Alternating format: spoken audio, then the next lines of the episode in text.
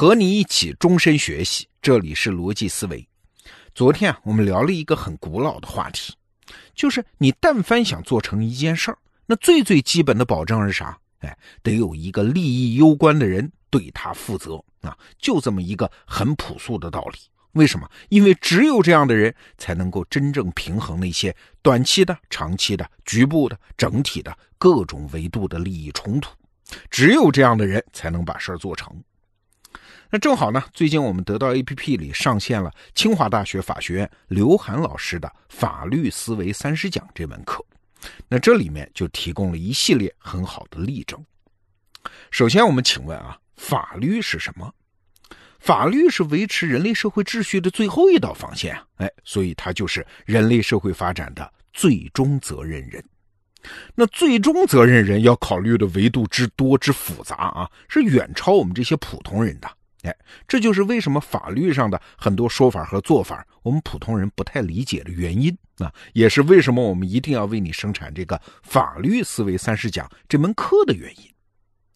我举个例子啊，刘涵老师呢是美国耶鲁大学法学院毕业的，他说在耶鲁的财产法课堂上，第一个要讲的案子。哎，是一个两百多年前的案子，是一八零五年的，叫狐狸案。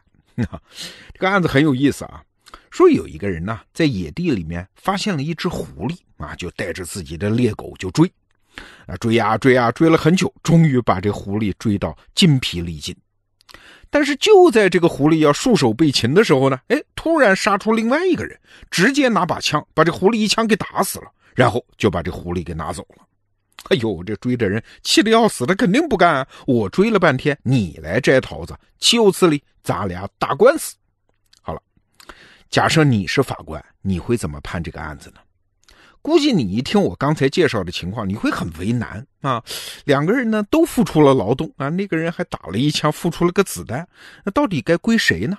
哎，你可能会根据先来后到的精神，说先追狐狸的人归他吧。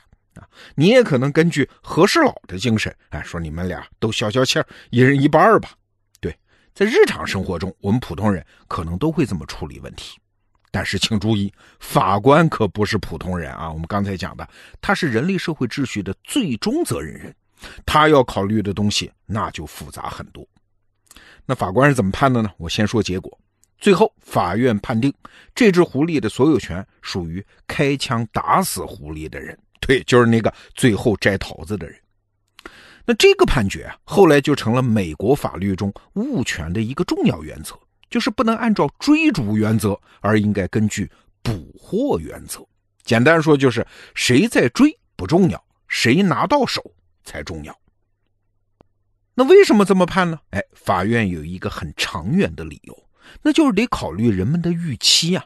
你想啊，如果这个案子里边狐狸的所有权归了追狐狸的人，那么请问，要是有很多人同时追一个猎物，那应该归谁呢？还有，什么样的动作算是追呢？也许一个人只是正好路过啊，他一看这个东西不错，很值钱，他也说自己在追，那又该怎么分辨呢？所以你看，如果把追逐作为确定产权的原则，那就要乱套啊！一个东西的产权就是不确定的呀。那就会引发更多的争议，那法律呢就丧失了定分止争的作用，哎，而只有按照捕获原则，就是谁拿到手算谁的，这就是唯一的依据。这么判，将来不容易起纷争啊，这个判决就会让社会运行更稳定，而不是更纷乱。至于在这个具体的案子中，谁占便宜谁受委屈，根本不重要。那你看，我们今天说这个案子，两百多年前的一只狐狸归谁？对我们人类社会重要吗？不重要。你看，这和我们普通人对于法律的理解不太一样啊。我们以为法律的最高准则就是正义呀，但是法律在运行的过程中，它关切的东西正好相反。哪怕是牺牲了个案的正义，也要照顾那些普遍的、长久的预期。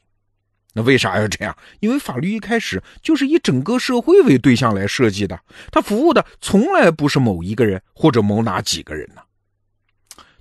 刘涵老师在他的课程里面还讲了一个美国的案子，哎，这个案子就更违反我们普通人的直觉了啊。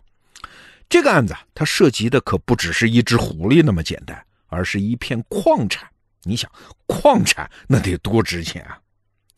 这是一九八五年美国最高法院判的一个奇葩案子。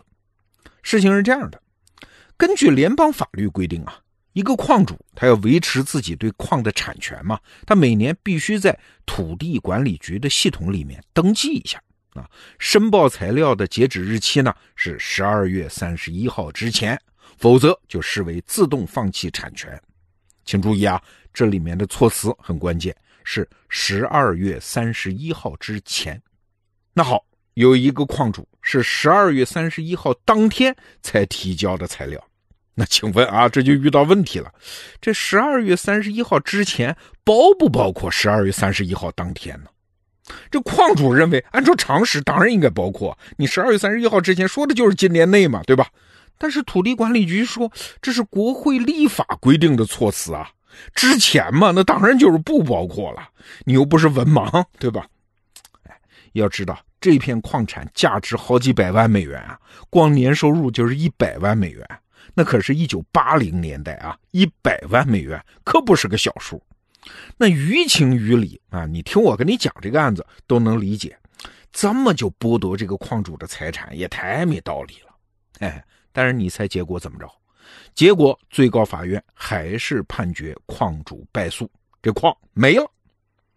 那大法官的理由是啥呢？他说，虽然这个法律条文啊看起来非常的蠢，对矿主来说也确实对他造成了巨大的伤害，但是我作为法院，我还是不能把日期给改了啊。三十一号之前，他明明就是说不包括三十一号当天嘛，那为啥要这么严呢？这大法官就说了。因为不能只看眼前啊！如果这一次法院啊看着这个矿主实在太可怜了，我们纠正了一下国会立法的这个表述措辞上的错误，那法院也可以在类似的情况下，按照自己的理解改动法律中其他关于日期的规定。那这是啥？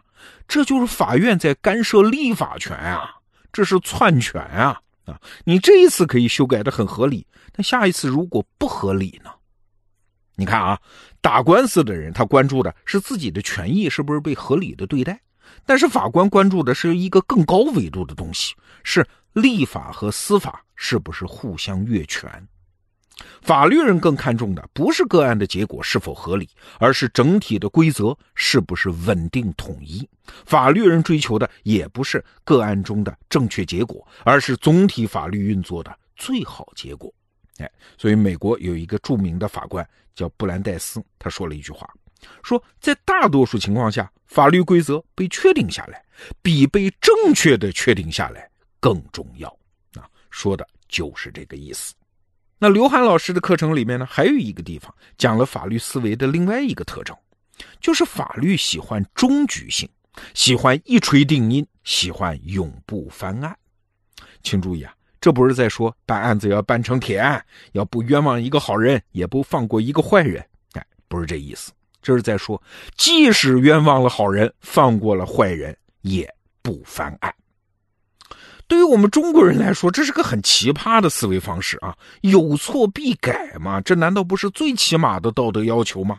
迟到的正义也比不来的正义要好啊！啊，但是法律人他不这么想问题。啊，十九世纪美国有个大法官，甚至有点夸张的说了这么一句话：说法庭所做出的明确判决，应该被当作无可辩驳的法律真理一样被接受。既判例能使黑的变成白的，弯的变成直的，任何别的证词都不能动摇它所产生的真理假定，亦没有任何证据能减损它的法律效力。你听着是不是特别不讲理啊？是不是很绝对？那为什么呢？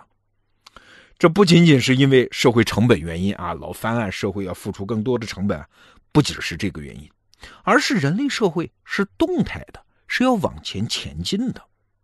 我举个例子你就明白了，比如说世界杯足球赛，那假设某一场预赛中，这裁判判错了，某个球队因此出局，那球队肯定不干啊，冤枉呀啊，申诉啊，最后也证明确实是这裁判判错了。那请问怎么办？这裁判可能被罚啊，甚至永远也可能干不成裁判了。但是球队的诉求不是要惩罚裁判啊，他是要能继续参加比赛啊。嘿嘿，但是不好意思，这事儿不可能。为啥？因为球赛已经按照那个错判的结果继续往前搞什么复赛、半决赛、决赛了，这个结果是不能变的啊！要变，那其他球队都得等着你把官司打完才能继续比赛，整个社会就不能运行了。那这支球队除了自认倒霉，没有任何其他办法。啊，道理很简单吧？社会必须要运行在一个个确定的结果之上啊。为了整个社会的正常运转，个人局部付出损失，对不起，只能抱歉，但是无法更改。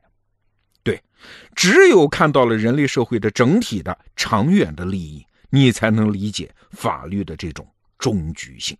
那今天的最后，再郑重的向你推荐一下刘涵老师的这门法律思维三十讲的课。你也听出来了，这门课本质上不是在告诉你法律是什么，更不是在搞什么普法教育，而是在说你应该怎样超越普通人的目光和立场，成为一个能理解规则，甚至能制定规则的人。好，这个话题就聊到这儿。逻辑思维，咱们明天见。